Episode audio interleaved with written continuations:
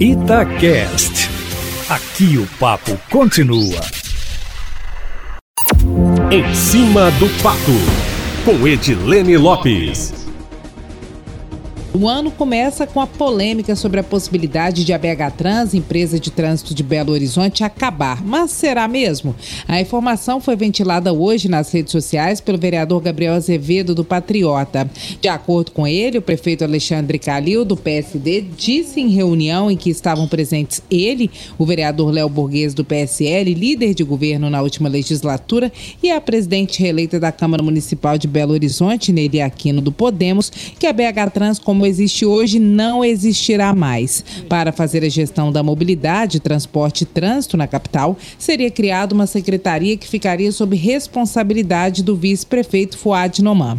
A prefeitura, Eustáquio Ramos, ainda não se pronunciou sobre o fim da empresa, que é de economia mista, ou sobre uma reformulação. Mas fato é que para fazer uma adequação dessa monta, o prefeito precisaria enviar um projeto de lei para a Câmara Municipal de Belo Horizonte. Fontes da prefeitura afirmam que não há há reforma e nem mini-reforma administrativa prevista para os próximos meses. Mudanças que possam ocorrer em breve devem ser todas feitas a partir de decisões tomadas no âmbito do Executivo, sem necessidade de aprovação da Câmara. A reunião, Eustáquio, em que a declaração do prefeito teria sido dada, foi às vésperas do Natal, para o fechamento de apoios para a reeleição de Nelly Aquino à presidência da Câmara. Depois de ser muito criticado por ter prometido abrir a caixa preta da BH Trans, mas não ter tido muitas conquistas nesse sentido no primeiro mandato, ao que tudo indica, o prefeito Alexandre Calil, do PSD, vai contar com a Câmara Municipal para fazer algum enfrentamento às empresas de ônibus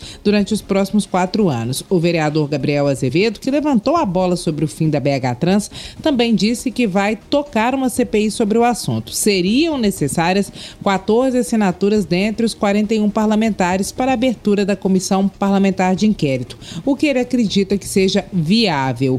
Para o vereador, a tarifa de ônibus em Belo Horizonte é burra e não motiva o cidadão a utilizar o transporte. Ele defende a revisão dos contratos, um sistema de integração metropolitana eficiente e afirma que os custos e o valor da tarifa são nebulosos, o que o movimento Tarifa Zero vem afirmando de forma enfática nos últimos anos. O vereador Eustáquio Ramos questiona ainda o fato fato de as empresas terem sido multadas por irregularidades, aglomerações e não pagarem essas multas. De acordo com ele, os ônibus lotados em plena pandemia foram responsáveis por mais de 17 mil autuações por parte da Prefeitura de Belo Horizonte e, apesar das infrações cometidas, nenhuma multa foi paga, segundo o vereador.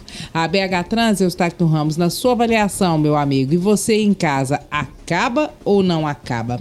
E por falar em Prefeitura de Belo Horizonte, para terminar, o atual presidente da BH Transsério Bousado, que é servidor de carreira, foi exonerado da presidência da empresa, o que o vereador Gabriel Azevedo interpretou como uma sinalização de mudanças maiores na gestão, mas o nome do novo responsável pelo cargo ainda não foi oficializado, Eustáquio Ramos.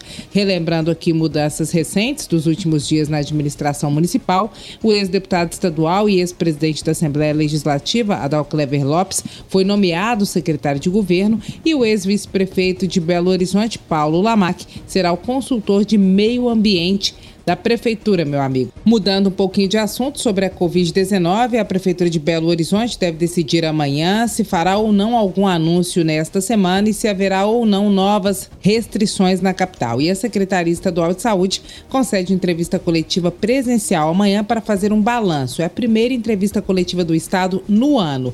A partir de agora, o governo deve começar a fazer novamente entrevistas coletivas periódicas, pelo menos a cada duas semanas, já que a tendência é que o número de casos de Covid-19 deva aumentar por toda parte depois das festas de fim de ano. Eustáquio Ramos, é isso, meu amigo. Amanhã eu volto, sempre em primeira mão e em cima do fato.